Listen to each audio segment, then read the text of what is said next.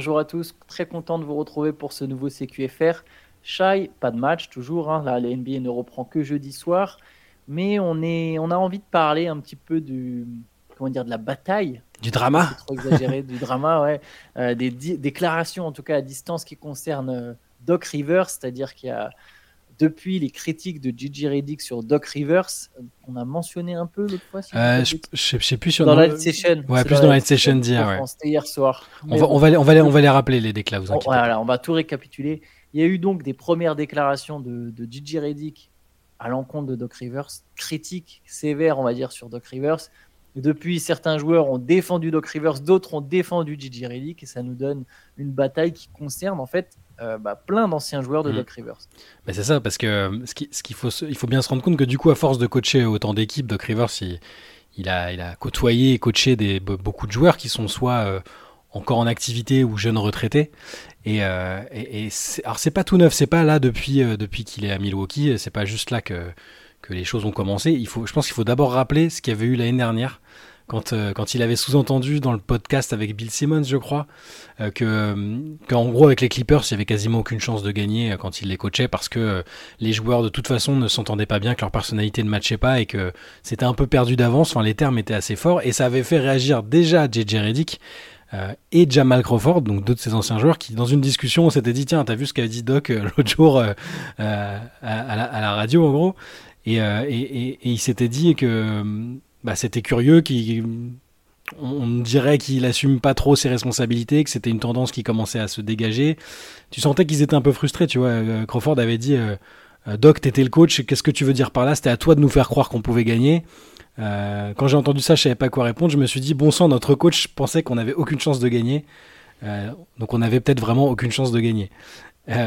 Et, donc ça, ça, remonte à l'année dernière. Et là, il y a ces fameuses euh, alors je crois que bah, ça, ça, on en avait parlé par contre dans le CQFR, c'est que Doc avait dit euh, euh, qu'il aurait préféré être embauché après le, All -Star, le break du All-Star Game parce qu'au moment de son embauche par Milwaukee, il se trouve qu'ils avaient les Bucks avaient un road trip assez compliqué à ses yeux et que ça avait un peu faussé son bilan de, des dix premiers matchs qui, rappelons-le, est de trois victoires et sept défaites. Et voilà, donc il a fait cette déclaration. On a, nous on en avait un peu rigolé en mode bon ça y est, il commence déjà, commence déjà à trouver des excuses. C'est le calendrier, tout ça. Et, Reddick a, pété un câble hier, euh, c'était hier matin aux États-Unis, hier euh, après-midi pour nous, sur le plateau de, First Take sur ESPN. Il est arrivé, puis il a, pris la parole en disant Mais personne ne va réagir à ce que vient de dire Doc Rivers, c'est ce qu'on vient d'écouter là. dit Je le vois faire ça depuis des années, il trouve toujours des excuses. Ok, Doc, prendre une équipe au milieu de la saison, c'est compliqué, on a compris, mais se faire trader en milieu de saison aussi quand tu es joueur, c'est compliqué. Tu as toujours une excuse, tu jettes tout le temps ton équipe sous les roues du bus. Euh, le match contre Memphis, tu perds et tu dis que c'est la faute des joueurs. C'était vrai, littéralement. Hein. Il avait dit. Euh, critiquer l'effort, le manque d'effort. Il a dit les gars, il y a des gars qui sont déjà en vacances à Cabo, d'autres qui connaissaient pas les systèmes. Enfin, il était parti comme ça, sans jamais dire ah c'est peut-être moi qui est. et Reddick dit donc contre les Grizzlies, les Grizzlies ont joué avec des mecs de G League et des two-way contracts.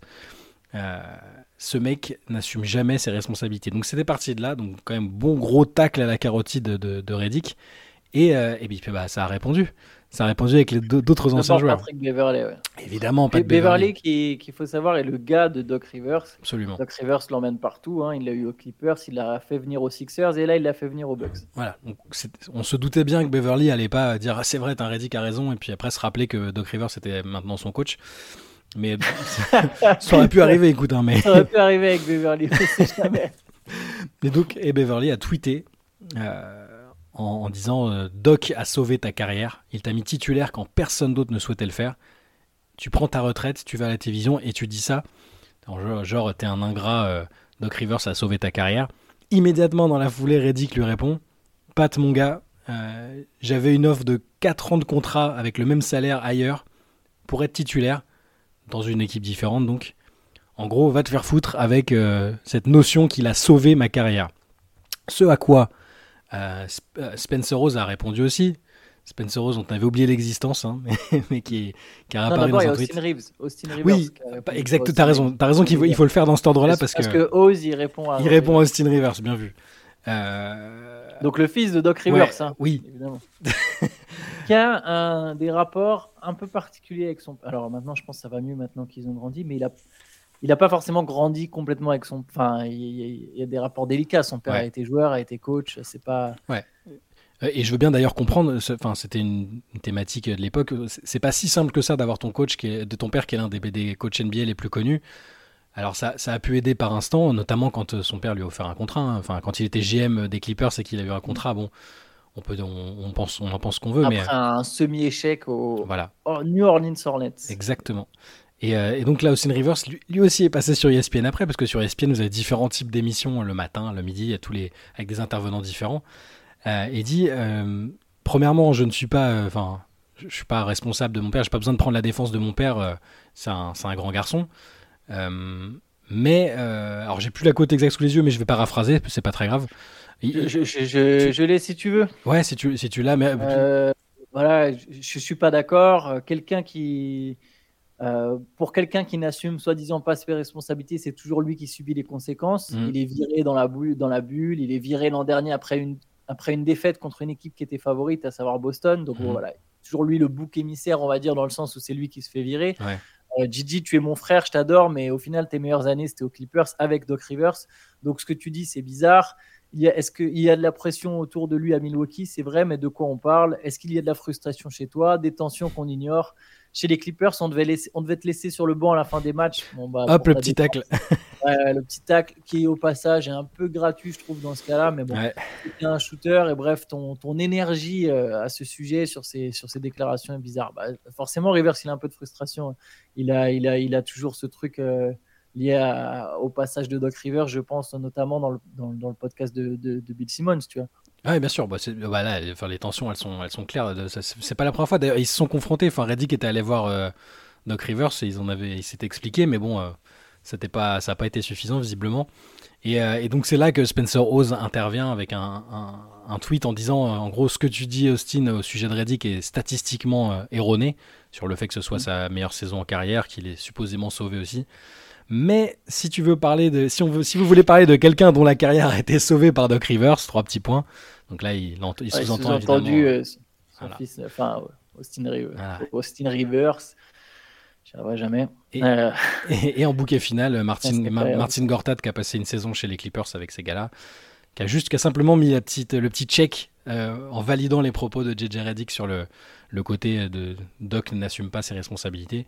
Et il euh, faut rappeler, pour, pour, mettre, pour ajouter un peu de contexte à ça aussi, euh, pourquoi est-ce que nous, euh, et, les gens en général considèrent que Doc Rivers n'assume pas ses responsabilités et comme le dit et comme dirait Dick jette ses joueurs sous le bus c'est que c'est devenu une tendance on l'a vu à Philadelphie euh, Ben Simmons c'est le meilleur exemple possible je pense parce que et, et, Embiid s'était joint à Doc Rivers d'ailleurs. On, peut dire que Ben Simmons avait été en partie responsable de l'élimination ok il y a le ce fameux dunk refusé c'est lancé euh, le fait qu'il veuille plus aller sur la ligne. une série c'est une action, sur, une série sur une série. contre, contre sur une série contre les Atlanta Hawks. Voilà mais malgré ça, euh, dans la foulée, Doc et Joel Embiid, qu'il ne faut pas dédouaner complètement là-dedans, avaient, euh, parlé que de Ben Simmons en conf de presse après. même s'ils y avaient été incités par les journalistes, ils n'étaient pas obligés de le jeter justement sous les du bus. Et derrière, ça a provoqué tout ce qu'on sait. Donc voilà, c'est le drama actuel autour de Doc Rivers et de ses anciens joueurs. je ne sais pas si on imaginerait tous les anciens joueurs de Popovich se mettre dessus à distance ou d'un autre coach marquant, je, ne sais qui, mais c'est voilà, ça fait un peu de drama dans cette, cette journée euh, d'inactivité. C'est vrai que c'est fou un coach qui divise comme ça autant. En fait, ce que je trouve dingue du coup, c'est qu'il est encore euh, malgré. Je me demande quelle est la réaction des Bucks là aujourd'hui de, tu vois, euh, dans leur bureau devant leurs écrans, peu importe. Quand, que, pense le, le, général manager des Bucks, le gars qui a filé 5 ans à Doc Rivers Que pensent les propriétaires des Bucks qui, j'espère j'ose penser, on peut peut-être quand même donner leur aval sur ce move. Euh, parce que bon, c'est eux qui payent trois coachs au final. Hein. Je me demande qu'est-ce qu'ils en pensent, tu vois. Ils, ont, ils voient les débuts, 3-7, cette espèce d'atmosphère un peu bizarre, toujours qui a à Milwaukee malgré le renvoi d'Adrian Griffin. D'ailleurs, comment ils vivent tout ça? Soit dit en passant, j'ai oublié ce que c'est quand même important. Dans la foulée, alors ça a sans doute été enregistré avant, mais Doc Rivers s'est passé sur, euh, sur la radio Sirius, euh, Sirius XM, et, et où dedans il, il précise euh, ses propos sur, le, sur son embauche, sur le contexte de son embauche, mais c'est arrivé en même temps un peu que toutes ces déclats, tout s'est passé un peu dans la journée. Et, il dit en gros qu'il n'a pas du tout compris euh, pourquoi les dirigeants euh, lui ont dit qu'ils allaient virer Adrian Griffin, qu'en gros selon lui il n'y avait pas vraiment de bonne raison de le virer, mais qu'il a quand même accepté, qu'il s'est posé des questions, mais qu'il a accepté le job parce que rappelons-le, il, il, était consultant pour Milwaukee euh, là, depuis le début de la saison, consultant un peu dans l'ombre, et donc c'est lui qui a, validé aussi. Enfin, il a, accepté l'offre des, des, Bucks pour remplacer Griffin, même s'il n'a pas compris le renvoi. Voilà. C'est très. J'espère pour Milwaukee que ça va bien se terminer et qu'on on rira un peu de, tout ce drama. Mais c'est fou que tout le monde quasiment le monde entier, à part, euh, bah, il y a plein de gens qui aiment bien Doc Rivers. Moi, je j'ai rien contre lui. D'ailleurs, je, répète tout le temps que je trouve que c'est un excellent consultant. Et c'est évidemment pas un mauvais coach. Mais c'est fou que tout le monde, le monde entier se rende compte ou, que, c'est anormal d'avoir un contrat aussi long après des situations, euh, une carrière aussi compliquée sur les dernières années. Sauf les dirigeants. Sauf les dirigeants des, de la franchise concernée, qui est quand même une, une franchise qui a, été championne NBA il y a trois ans. Donc euh, voilà. Mais de toute façon, j'imagine que s'il était consultant pour cette franchise, quand tu es consultant, c'est que tu entretiens des liens privilégiés, soit avec les dirigeants, soit avec les propriétaires.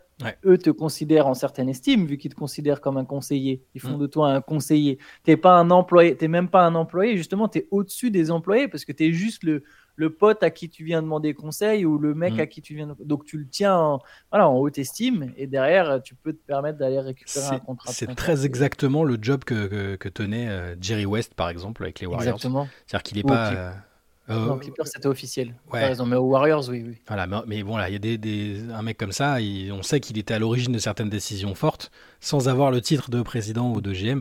Donc, bon, un River, sur une très courte période, on peut estimer qu'il avait ce rôle-là, un peu de conseiller dans l'ombre. C'est une situation très, très bizarre. Et je veux pas que les gens pensent qu'on s'acharne sur Doc Rivers, parce que si, si, on voit les effets de son arrivée euh, tactiquement dans les résultats, on le dira et ce sera très bien. C'est juste que c'est c'est fou la, durée du contrat, le, choix à ce moment-là de Doc Rivers, c'est puis bon bah tout ce drama autour, c'est pas banal quand même que des anciens joueurs d'un coach en activité euh, s'allument la tête comme ça en j'ai pas d'exemple récent. Non, j'ai pas, d'exemple. Et puis ça va peut-être, euh, ça va peut-être se poursuivre. Là, Jamal Crawford n'a pas reparlé, mais je pense qu'il va le faire parce qu'il a une tribune. Il est très souvent euh, dans les médias. Et puis d'autres anciens joueurs aussi plus marquants. Paul George le fera peut-être à un moment. Paul hein. George, il a son podcast. Chris Paul, c'est pas impossible qu'inviter quelque part, il lui dise ah t'as vu, qu'est-ce que tu penses de Doc, Blake Griffin, DeAndre Jordan. Enfin, je, pense qu'on n'a pas fini. Hein. Donc je pense, je trouve que c'était intéressant d'en parler parce que c'est une situation euh, euh, pas, pas habituelle. On pourrait demander à Ben Simmons. ouais, je, pense qu'il a. Oui, ce serait, ce serait intéressant, oui.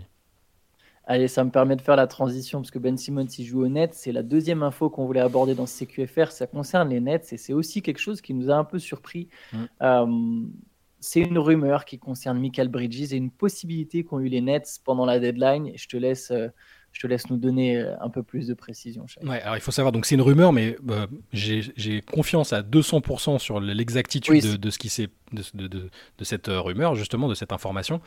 C'est en écoutant le podcast de, Zach Lowe où il était avec, Tim Bontemps, c'est son, son, partenaire sur ESPN, en discutant justement des Nets et de, bah, en réaction au départ de Jacques Vaughn qu'on a évoqué hier. Euh, ils ont affirmé que au moment de la deadline, les Nets ont eu sur la table une offre des Houston Rockets pour récupérer les 4 pics du premier tour. C'est énorme, 4 hein, pics de premier tour qu'ils avaient abandonnés pour faire venir James Harden euh, à l'époque. Il y avait, il y avait d'ailleurs, en plus des joueurs, il y avait quatre premiers tours et il y avait quatre swaps, je crois, hein, si je dis pas de bêtises, dans, dans la transaction. Donc, mais là, c'était, ça concernait les euh, quatre premiers tours. Voilà, ça, concernait à coup sûr quatre premiers tours de draft, les, leurs, hein, qu'ils allaient, qu'ils auraient récupéré, qu'ils auraient récupéré et, euh, et, et, contre Michael Bridges. Et, et, les Nets ont refusé cette offre. Et... Non, non, les quatre premiers tours, ça inclut les swaps. D'accord, ok. Mais donc en tout cas, en tout cas, quatre premiers tours, ce qui est, récupérer la main sur tous leurs pics. Voilà, récupérer la main sur tous leurs pics. Euh, et, ils ont refusé cette offre. Et là, on voit que bah, depuis euh, la deadline, ça va de mal en pire, en gros. Hein. Ils ont dû virer Jacques Vaughan. L'énergie autour, l'atmosphère est catastrophique autour. Euh, on ne sait pas vraiment dans quelle direction ça va. Michael Bridges n'a pas l'air d'avoir envie spécialement d'être là.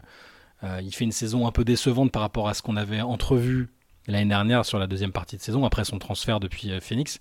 Et donc ils ont refusé cette offre. Et ça m'a surpris parce que je me dis, tu as, une occasion en or de récupérer un... enfin, d'agrandir ton trésor de guerre, qui est déjà pas mal avec le trade de KD et ce que, ce que tu as récupéré de Phoenix. Et tu le refuses. Euh, c'est quoi le projet? Parce que est-ce que tu considères que Michael Bridges, c'est ton franchise player et tu vas reconstruire autour de lui? Ce que je considère euh, être une erreur, parce que c'est un très bon joueur, mais c'est pas une star, c'est pas un mec autour duquel tu construis. Euh, ou alors, est-ce que tu te dis, on a déjà pas mal d'assets à côté et Michael Bridges, c'est notre numéro 2 ou 3 et on va envoyer du lourd avec un trade Je comprends pas, en fait. Alors, ouais, moi, je partage ton avis. Je vais essayer d'abord de me faire un peu l'avocat du diable. Mais je vais avoir du mal. Hein. je, je, je pense que l'idée, c'est de se dire on a du talent dans cette équipe. Bridges est fort, on ne veut pas reconstruire. Ce qu'on va faire plutôt, c'est que vu qu'on a d'autres pics, vu qu'on a des pics des Suns, des Mavs, on va euh, essayer avec notre trésor de guerre de nous faire venir un joueur, un joueur majeur. Ils ont été dans la course pour Lillard, par exemple. Et en faisant venir un joueur majeur, a priori, on a toutes les pièces autour. On a Ben Simmons, on a Michael Bridges, on a Nick Claxton, on a un peu de flexibilité. On a, on a Cam Thomas qu'on peut refourguer quelque part aussi avec des pics. On a des bons joueurs et de quoi, euh, de quoi faire venir une star et on aurait une équipe a priori très compétitive. C'est un scénario que je trouve que je comprends, mais que je trouve quand même très incertain dans le sens où tu sais pas toujours quand il y aura une superstar de disponible. Tu sais pas si c'est toi qui va gagner les enchères. Tu sais pas si cette superstar elle va te réclamer. Lillard, il a demandé Brooklyn parce qu'il s'entend bien avec Bridges, ils ont le même agent, mais c'est pas une certitude. Donc, je dirais que le plan peut être ça et que voilà, et que comme il y a encore un peu de temps, voilà, pour l'instant, ils ont refusé cette offre. Mais cette offre, elle se représentera sans doute pas sur la table. 4 pics pour Bridges, ça me semble impossible. Bah, je pense Même si demain, euh, les, voilà, les Nets décident au bout d'un moment de se dire non, ça marche pas, on reconstruit, ils récupéreront pas 4 pics pour, euh, pour Michael Bridges. Je pense que Michael Bridges, c'est marrant, je sais pas si tu te souviens, mais déjà à l'époque, euh, avec Théo et Shai, Théo et toi, vous défendiez pas mal Michael Bridges quand il mhm. était aux Suns. Et j'étais un peu sceptique sur sa capacité à devenir une star. Mais au final, vous aviez quand même raison, tu vois. Quand il y a eu le trade à Brooklyn, on a vu qu'il avait certaines choses en lui que moi, je ne voyais pas. Par contre, je pense qu'au final, on est à mi-chemin ça sera, c'est une deuxième option. Généralement, c'est un All-Star, une deuxième option. Tu es hmm. d'accord avec moi? Ouais, Michael Bridges, c'est pas un All-Star. C'est pas un All-Star et ça sera dans ce contexte-là, mais, ça sera sans doute jamais un All-Star en fait. Bah après, est-ce que, est-ce que ça dépend pas de l'équipe? Parce que est-ce que c'est, ça peut pas être un Chris Middleton qui profite du. De... je trouve qu'il est pas aussi fort. Mais oui, je suis d'accord, mais je trouve qu'il est pas aussi fort que Chris Middleton. Ouais. Moi, je l'ai jamais envisagé comme une star, mais par contre, je le vois, je l'avais. Tu te rappelles, on avait fait une draft des meilleurs lieutenants je l'avais mis tout en haut parce que je pense que c'était le joueur parfait autour d'une autre euh, d'une star vraiment dominante. Et il faut un autre mec plus fort au-dessus. Ouais, ouais, ouais. Ah, encore, donc, donc il serait numéro 2. C'est marrant, c'est ce que disait, c'est ce que c'est ce qu'expliquait Zach Lowe quand il discutait de la situation. Il disait euh, qu'il pensait que c'était un 2,5. Michael Bridges. Ouais, ça, et que du coup, en fonction des saisons, de l'effectif, de sa propre forme et sa propre motivation, parce que là, pas se cacher qu'il a totalement perdu la motivation. Enfin, tu vois dans les podcasts où il, où il, disait, il était. Ah, non mais alors, c'est même pas, je, le trouve même plus affecté que désintéressé. C'est-à-dire qu'il se dit, tiens, je joue dans une franchise où quand il y a un match entre les Nets et les Knicks à domicile, il y a 20% de la salle seulement qui nous soutient. Le, reste du temps, sur une saison middle comme ça, la salle, elle est à moitié vide. Là, le taux de remplissage de, à Brooklyn, il est catastrophique. Hein. Euh, ils sont, les gens sont désintéressés par l'équipe parce que euh, ça fait 10 ans qu'il se passe des trucs dans tous les sens. Euh. enfin, un jour, on fera un récapitulatif des. Attends, le trade de Garnett Pierce, c'était 2013 Ouais, donc ça fait 11 ans. Si on, si on prend les 11, 11 dernières années de, des Brooklyn Nets, c'est une dinguerie tout ce qui s'est passé. Euh, là, depuis même, et après, si tu prends aussi depuis le début de l'ère euh, Sean Marks en tant que GM, il a, enfin, ils sont passés par tout et n'importe quoi. Euh, tout, tout, ça pour dire que oui, ils, Bridges, en fonction de l'équipe, la compétitivité de l'équipe, ça peut être un, un, 2 ou un 3, donc un 2,5, ça me semblait être une définition intéressante. Mais, non, mais c'est un bon joueur, il sera meilleur avec des joueurs meilleurs autour, ça c'est sûr, mais mm. il manque de playmaking. Euh, c'est pas non plus le. Enfin, il y a plein de choses qui font que pour moi, c'est pas un All-Star, Michael Bridges. Limite, son passage à Brooklyn l'an dernier, c'est plus. Euh, je, suis pas sûr qu'on le revoit aligné de tels chiffres. Et par rapport à Middleton, ce qui est intéressant, c'est qu'il y a une telle inflation des stats que si tu te bases que sur les points marqués, tu pourrais dire, bah si, il est dans ces eaux-là, tu vois. C'est un mec qui va mettre 20 mm. points. Mais aujourd'hui, 20 points, tu même pas forcément une troisième option dans la ligue parce que tu mets 20 points. Tu vois, si tu es dans une équipe faible, mettre 20 points, ça veut pas dire que quand tu arrives dans une équipe forte, tu seras la troisième option.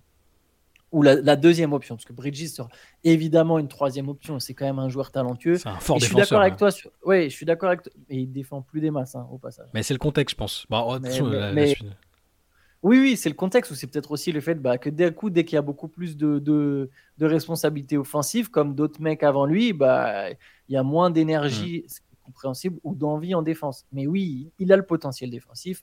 Ça reste un bon joueur, c'est un joueur qui est capable d'évoluer sur le ballon, c'est quand même un mec qui est capable de jouer des pick and roll, qui a quand même un certain shoot. Il y a, des qualités, tu vois, il est long, il est grand. Euh, c'est un bon joueur de basket. C'est ça, la définition de ennemi, je la tiens. Je suis d'accord avec toi, ça, ça, ça, a du sens. Maintenant, tu refuses 4 picks pour un 2,5 et surtout, il y a un truc que je capte pas. J'ai l'impression qu'on traite un peu Michael Bridges comme s'il avait 24 ans. Il a 28. Il va avoir 28 piges. Tu vois, il, ou il a peut-être même déjà 28 piges. Tu vas pas reconstruire autour de lui Michael Bridges, le joueur qu'il est là aujourd'hui, c'est Michael Bridges. Tu vois, il y aura pas une, il y aura pas un cap surprenant qui va passer tout d'un coup en fait. C'est pour, c'est pour ça que je ne comprends pas le fait d'avoir refusé l'offre, quelle que soit la, la, raison. Est-ce que c'est parce que tu sur, tu surcotes Michael Bridges ou est-ce que ou juste tu Enfin, je sais pas.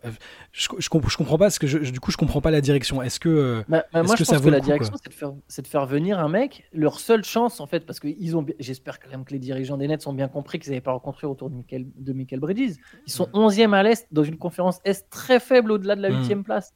Euh, ils vont même peut-être même pas jouer le play-in. On verra si Kevin Oli les, les réveille. Je pense que l'idée, c'est de voir ce que ça donne avec Oli, mm. voir s'il peut faire venir une star. Mais regarde, même s'il y a une star, il te faut quelle star au-dessus de Michael Bridges pour que si Michael Bridges est ta deuxième option, tu sois vraiment, vraiment compétitif. C'est ça, c'est je, je, je, ce que tu vises derrière. Parce que même Damien Lillard, là, dans ce contexte, je trouve que c'est pas beaucoup mieux que ce que les Blazers avaient, en fait. C'est un, un, peu mieux. Mhm. Et tu es à l'Est, mais tu, tu joues pas dans la même cour que, que bah, Milwaukee quand ça sera un peu résorbé. Que... Ah non, du coup, Milwaukee aurait plus Lillard, mais bon, bref. Mais même ce trade n'arriverait pas, tu vois. Lillard, ça, ça, ça n'existe pas dans ce contexte. Il y a qu'un seul truc qui... Il y a qu'un seul truc. À la limite, s'ils arrivaient à faire Embiid, par exemple, dans l'idée où Embiid serait libre, là, je me dis, bon, ok, alors ils ont peut-être bien fait d'attendre parce que tu récupères un joueur dominant, certes euh, blessé relativement fréquemment au mauvais moment, mais, mais sinon, je vois pas et ça me paraît euh, risqué. alors ce serait beaucoup mieux que les Sixers? Non, ce serait bah non non justement. Ce serait même pas beaucoup. Ce serait juste, ce serait mieux que leur situation actuelle. Là, c'est tout. Mais sinon, non, c'est pas mieux. Et c'est pour ça que je comprends pas. Là, là, t'avais une voie royale vers du tanking euh, positif. On a vu que les Nets, s'ils savaient euh, faire du tanking un peu positif, rapidement basculer vers quelque chose de, compétitif. Donc là, avec tous les assets que tu peux que, que t'as, tu peux faire un chemin à la OKC, une saison ou deux max compliqués. Mais avec tous les, les assets que tu as, les quelques jeunes joueurs qui te restent là, bah, petit à petit, euh, petit à petit, tu reconstruis. Euh, bon, Peut-être qu'ils en ont marre de reconstruire. Sean Marks, euh, on dit souvent que les GM, quand ils sont sur, le, sur un siège éjectable, ils font le choix de, ils font pas le choix du, du tanking et de la sécurité. Ils, ils, essayent de tenter des gros moves, quitte à perdu pour perdu, quoi.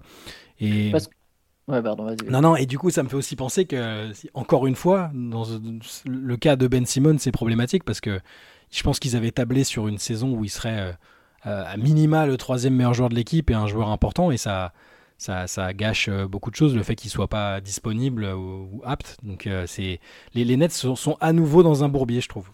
Et même quand il est là, tu, enfin, on sent quand même que Ben Simmons, ça sera plus le Ben Simmons All hum. Star. Et pourtant, j'aime beaucoup le mec, j'ai cru aussi en début de saison, mais là, je pense qu'il faut quand même se faire une raison. Pardon. Oula. Pardon. À tes souhaits. Donc j'ai euh, ouais, Ben Simmons, tu n'as pas de, pas de, au final, tu as zéro All-Star dans cette équipe. Tu as même zéro franchise player. C'est marrant, c'est notamment ce que mettaient en avant les fans des Nets quand, quand Brooklyn est venu à Paris et, et a perdu contre Cleveland. C'est de dire, bah, regardez, en face, il y a une équipe avec un franchise player, Mitchell qui met 45 points, parce que c'était quand même une purge de basket, mais il y a un joueur qui sortait du lot. Et à Brooklyn, tu n'en as pas. Cam Thomas, c'est pas un franchise player, c'est pas un futur All-Star, c'est un gros scoreur. Michael Bridges, je pense que ça sera jamais un All-Star au final, ou alors il aura peut-être une sélection sur une année s'il joue dans une très grosse équipe, euh, mais ce sera pas un joueur All-Star. Ben Simmons, il redeviendra pas All-Star. Les Nick Claxton, comme ça, c'est des bons role-players intéressants, mais c'est pas des stars non plus. Et du coup, le pire, c'est que les Nets, ils peuvent pas tanker. Tu l'as dit, là, ils avaient une occasion de tanker, mais là, ils peuvent pas, parce que les picks qui, les pics qu'ils doivent envoyer aux Rockets, c'est non protégé. Hmm. C'est-à-dire si demain euh, Brooklyn a le, a le, pire bilan de la ligue, bah, c'est un premier tour, c'est un premier choix, un deuxième choix pour Houston. Quoi. Et ça, pendant 4 ans de suite. Et si tu veux reconstruire, c'est sur la durée. Mais pendant 4 ans de suite, t'es pas maître de tes pics. Ils avaient la possibilité d'éviter ce purgatoire qu'ils ont vécu quand ils ont envoyé tous leurs pics à Boston en 2013 dans le deal euh, pour Paul Pierce et Garnett. Ils avaient la possibilité et ils n'ont pas appuyé sur la détente et je, je c'est là que je, ne comprends pas et que, et que ça me rassure pas pour leur, pour, pour leur avenir en fait. Parce que, ok, ils vont peut-être s'offrir euh, des quelques années middle s'ils arrivent à transformer le, ouais, et encore, et c'est, est-ce que c'est très réjouissant euh, de, faire du middle de, 8e, 9e Tu vois, comme ce que vivent les Bulls euh, actuellement, les fans des Bulls, je pense qu'ils en ont marre aussi de végéter. Et, les, Bulls, au moins, ont des stars, tu vois. Oui. Il y a un truc où tu te dis, bon, ok, il y a Lavigne, il y a DeRozan, il y a Vucevic, bon, ok, tu peux te dire, ok, il y a un monde peut-être, on sait jamais, tu vois, il y a du hmm. talent. Les Nets, ils n'ont pas de star. il y a déficit de talent, déficit de franchise player, déficit de vision, déficit de coach, parce que du coup, il y a, bon, Kevin Oli, peut-être qu'il va s'affirmer comme le head coach qu'il faut pour l'équipe, mais pour l'instant, ça reste un intérimaire. Il, y a, il, manque plein de trucs. Alors, Sean Marks a montré qu'il était, qu'il avait des ressources, qu'il pouvait tenter des trucs, faire venir des mecs, mais euh, c'est un, un, peu un bourbier, honnêtement. Là. Je, je, je n'envie pas les fans des Nets. Ouais, j'ai l'impression que dès l'an prochain, en fait, si tu vois, que la question va revenir sur le tapis de se dire est-ce qu'on transfère pas Michael Bridges? En gros, s'il n'y a pas un gros transfert cet été ou d'ici février 2025, bah, tu vas devoir sérieusement penser à l'idée de tout repartir de zéro. quoi. C'est ça. Donc bon, ouais, assez surprenant. On verra euh, ce que Sean Mark nous réserve. On verra s'il y aura hmm. un move. Je pense d'ici février 2025, c'est ça. Je pense un peu la deadline pour les Nets pour euh, pour trouver vraiment leur direction. Parce qu'après, Bridges, même si tu fais venir une star, bon, au bout d'un moment, du coup, rendez-vous dans un an. Soyez patient, rendez-vous dans un an, les fans des Nets. Exactement, mais c'est pas forcément très encourageant pour l'instant. J'aurais peut-être pris quand même le. J'avoue moi, comme toi, j'aurais pris l'occasion d'aller tanker et d'avoir, et d'avoir, je sais pas, 10 picks sur les trois prochaines drafts et, et d'essayer sur ces trois prochaines drafts de trouver trois mecs et de développer des talents, etc. Avec un coach jeune en plus, peut-être Kevin Oli. Enfin, il y avait quelque chose à faire. Bon, dites-nous ce que vous en pensez en commentaire. N'hésitez pas non plus à envoyer vos questions cqfr.rivers.gmail.com. Voilà, c'est pour le CQFR de samedi où on répond à toutes les questions des auditeurs. Donc pensez-y, pensez à vous abonner, à mettre la cloche, un petit like, pourquoi pas. Un petit like, s'il un petit like. et voilà, en tout cas, j'espère que vous passerez tous une bonne journée. Yes, bonne journée. ciao.